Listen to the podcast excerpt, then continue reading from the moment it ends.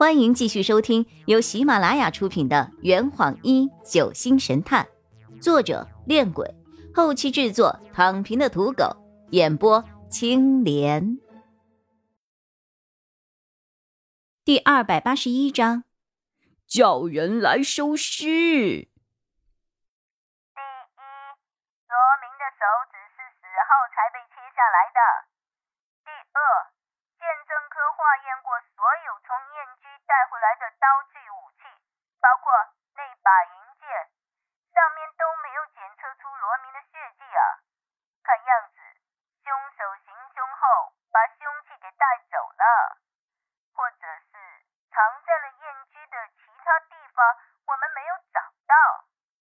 第三，根据网罪科的调查，罗明的手机前天晚上一共打出去过七通电话，分别是九点十分周律师，九点十六分刘老板，九点二十分李医生，九点三十分张秘书，最后三通是打给你的，时间上分别是九点四十、九点四十三、九点四十六。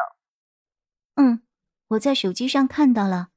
那天晚上，他似乎非常迫切的要找我，可惜我没有听到。除了死者大拇指的指纹外，手机上没有采集到其他人的任何指纹啊。就这些吗？对，就这些。回头记得告诉阿洛啦。OK。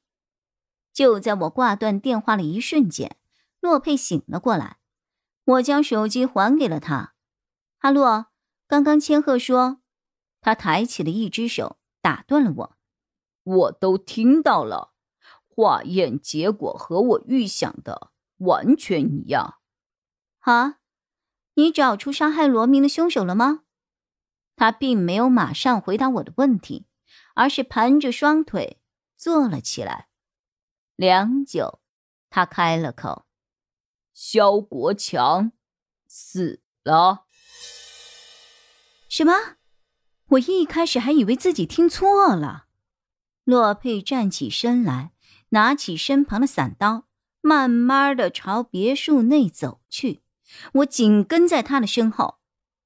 我们来到了位于一楼的肖国强的房间。我惊讶的发现，肖国强口吐白沫，面色紫黑，静静的平躺在卧室的床上。他的手伸出了床沿，鞋子旁边有一瓶白色的药瓶。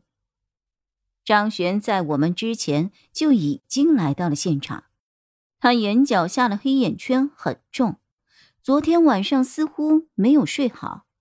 此刻他已经初步检查完了尸体，尸体已经开始僵硬了，死了很久了。洛佩捡起了地上的药瓶，放在鼻前嗅了嗅，是砒霜。啊，自杀吗？我问他们，洛佩冷笑了一声：“呵，就这样让他死了，真是便宜他了。”你什么意思呀？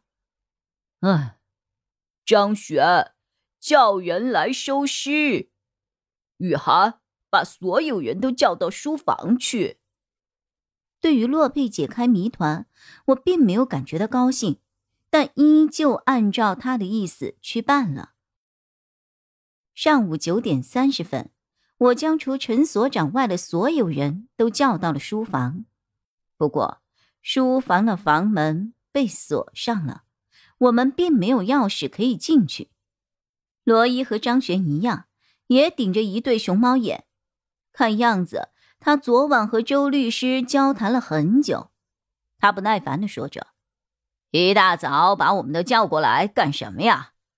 我平静的将肖国强的死讯告诉给了他们，他们都表现的非常惊讶。肖局长死了，什么时候的事啊？宣林战战兢兢的问。